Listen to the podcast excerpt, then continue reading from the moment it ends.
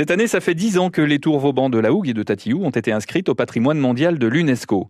L'occasion pour nous d'évoquer leur histoire avec Annick Perrault, qui est historienne. Alors, c'est suite à la bataille navale de Barfleur en 1692, puis au repli de la flotte française, dont une partie sera détruite par les Anglo-Hollandais devant Saint-Va, que sera décidé par Louis XIV, et à la demande expresse de Vauban, bien sûr, la construction de deux tours de défense? Et les siècles passant, eh bien, on va passer de tours guerrières à des tours paysagères. Alors, les tours de Saint-Va, euh, elles sont surtout en service quand il y a des guerres.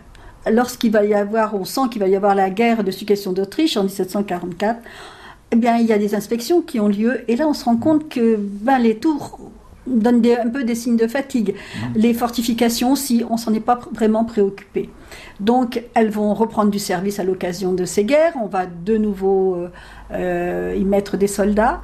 Et puis là, euh, avec euh, la guerre d'indépendance d'Amérique, en fait, le théâtre de, des opérations va être transféré d'abord face aux États-Unis, mais également aux Caraïbes, en Inde, euh, déjà depuis la guerre de Sept Ans. Donc le théâtre des opérations euh, se déplaçant, les tours, on va s'en servir comme prison, on va s'en servir pour mettre de la poudre on va s'en servir euh, comme, euh, comme divers entrepôts de la marine, et vont reprendre vraiment du service à partir de Napoléon Ier.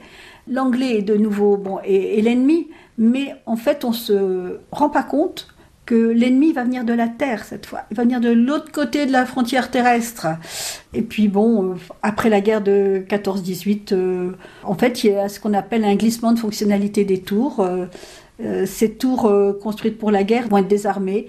On, va des tours guerrières à des tours paysagères. Annick Perrault, qui est historienne et qui est aussi la rédactrice du dossier d'inscription de ces tours au patrimoine mondial de l'UNESCO, c'était il y a dix ans. Annick Perrault, qui est également co-auteur du livre Les Tours Vauban de Saint-Valahougue, livre réédité à l'occasion de cet anniversaire. Enfin, je vous rappelle que du 7 au 14 juillet à Saint-Valahougue, eh bien, ce sera la semaine Vauban.